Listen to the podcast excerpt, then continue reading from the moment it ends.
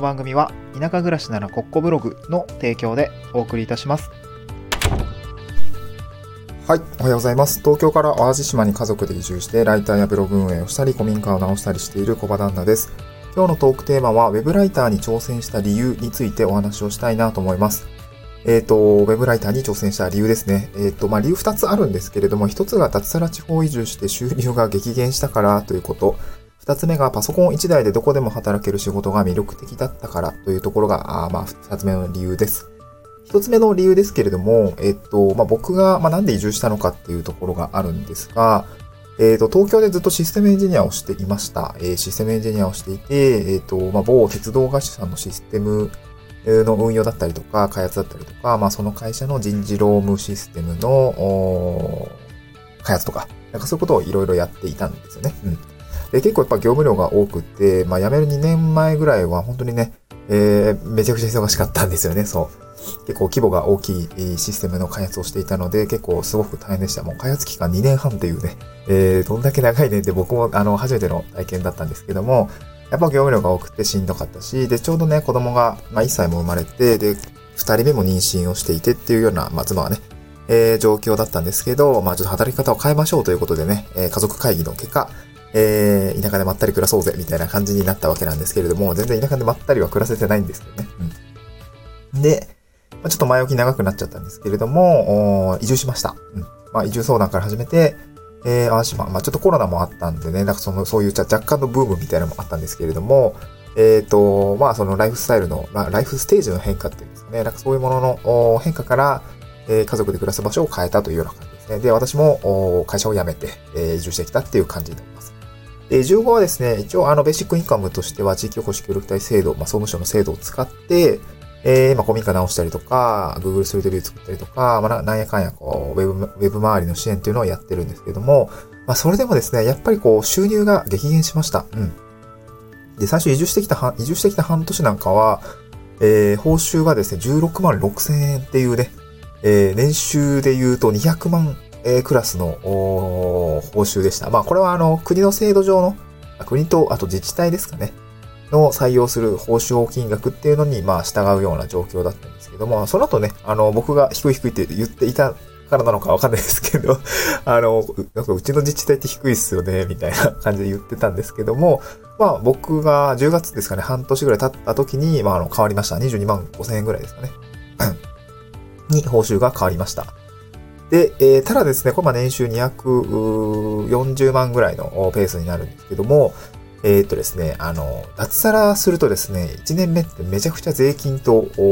社会保社会保険とかめちゃくちゃ取れら 取られるんですよね。はい。あの、今日スタンド FM の概要欄にブログの記事を貼り付けているんですけども、えーそちらでもですね、ちょっとグラフ形式に、あのー画像をつけているので、まあ、ぜひ見ていただければと思うんですけども、えっ、と、移住後、まあ、これ、えっ、と、ブログの方では8ヶ月目の収支推移というのをつけているんですけども、これ見るとですね、赤字じゃない月が、えっ、と、1、2、3、4、5、6、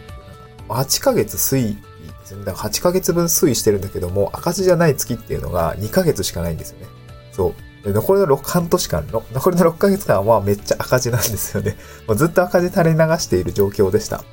でね、グラフを見るとまあよくわかるんだけれども、えっとね、もう、移住、えっと、いや8、9、10えっとね、6、7ヶ月目 ?6、7ヶ月目はもうね、あれでした。あの、20万ぐらい赤字だったりとか、19万ぐらい赤字だったりとか、あれなんかよく見るとあれだね、もう14万、17万みたいな、もうなんか15万以上の赤字月がもう4ヶ月ぐらいあるみたいな、そんな状況でした。まあ、そりゃ、あの、収入、収入も減るし、社会保険の負担とか、えっ、と、住民税とか、ボーンとね、あの、前年の収支す、収支、収支のに基づいて、あの、高額でね、支払わなくちゃいけないので、しょうがないんですけど、いや、それでも赤字続いてんなっていうところはですね、やっぱ精神衛生上もそうだし、あの、懐事情的にもやっぱしんどかったんですよね。そう、これ、これずっと続くのかなとかね、ちょっと不安になったりとか、でも収入上がんないし、みたいな、そんな感じで、やばいなと思ったので、このウェブライターというものに挑戦をしたっていう感じですかね。まあ、なんかやんなきゃいけないっていうところをですね、あのまあ、危機感に駆られてですね、やったっていう感じですかね。うん。まあ、移住してきて、まあ、半年で、だいたい結構バタバタしてるんですよね。えー、現地の地域にとか暮らしとかになれないともいけないし、まあ新しい仕事にもなれないといけないんですけども、それでも、毎月ね、15万とか減っていくあの、やばさっていうんですかね。え、これやばくないっていうのは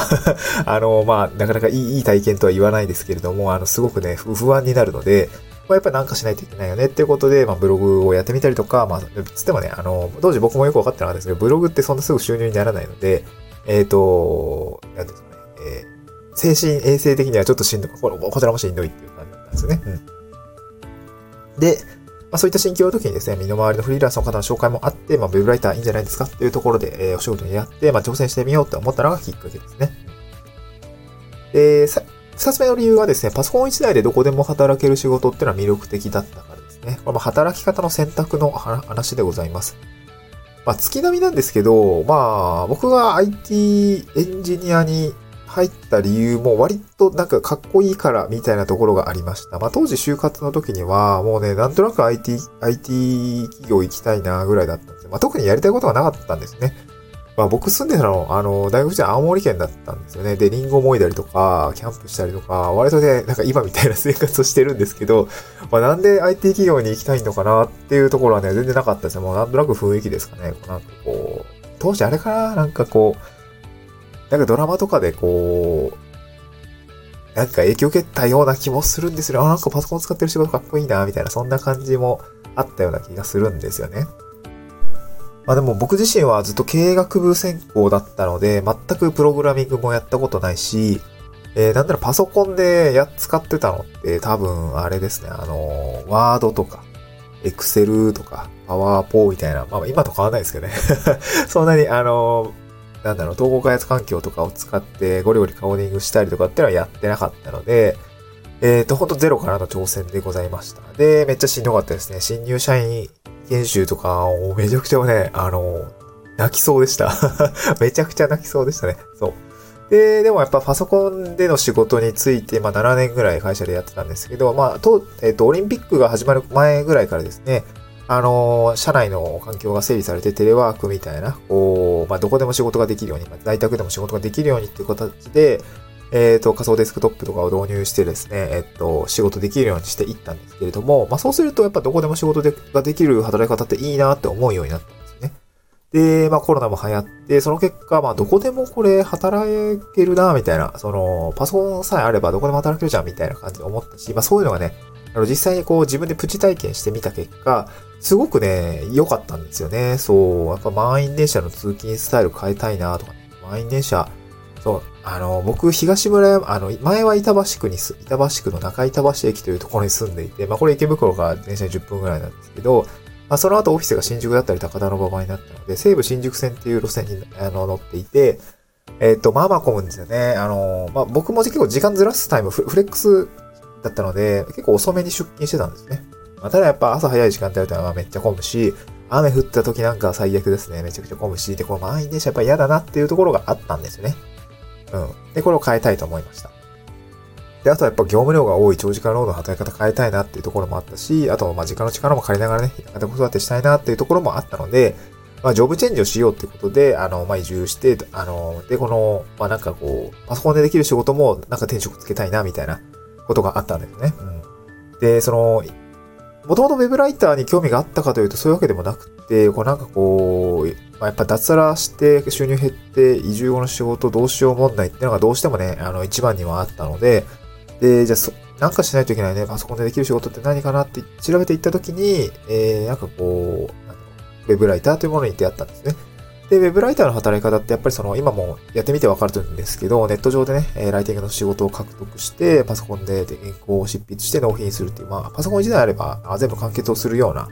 え、お仕事だったので、まあ今いるね、え、自分がいるこの淡路島だろうと、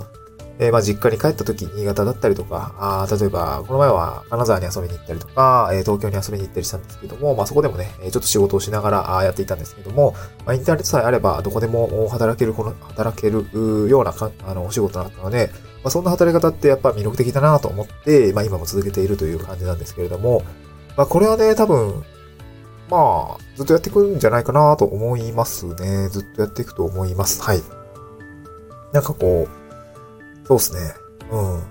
なんか辞める理由がそんなにないというか、今のところね。まあ、ちょっと、まあなんか、業務量はね、ほどほどにしないといけないと思うんだけれども、まあなんか、あウェブライターという仕事、まあすごくね、えー、面白くやっているような感じですかね。なんかこう、やっぱ、実績が積み上がっていく、この執筆を自分がやったとかね、えー、ちょっとまだ記念記事とかもらってないし、あれなんですけど、そう、まだね、あの、そう、まだ書いたものが世に出てない気がするんですよね。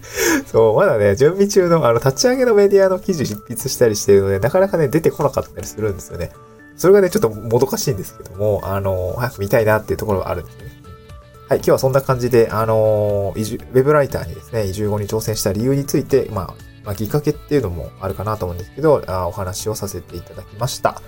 えー、まあ、ブログの方にですね、えっと、まあ、パソコン1台で、えー、未経験でもできる田舎で、田舎でもできる仕事ということで、まあ、移住後の仕事に web ライターに挑戦して稼げるようになったのかっていうようなブログ記事貼り付けておりますので、まあ、もう少しまあ、今日の内容もこちらの内容からちょっと一部ね、あのまあ10分ぐらいになるように抜粋をしてお話をしているので、まあ、こちらぜひ聞いていただければ嬉しいです。あ、聞いていただけたらじゃなくて、あの、読んでいただけたら嬉しいです。えっ、ー、と、また次回の収録でお会いしましょう。バイバイ。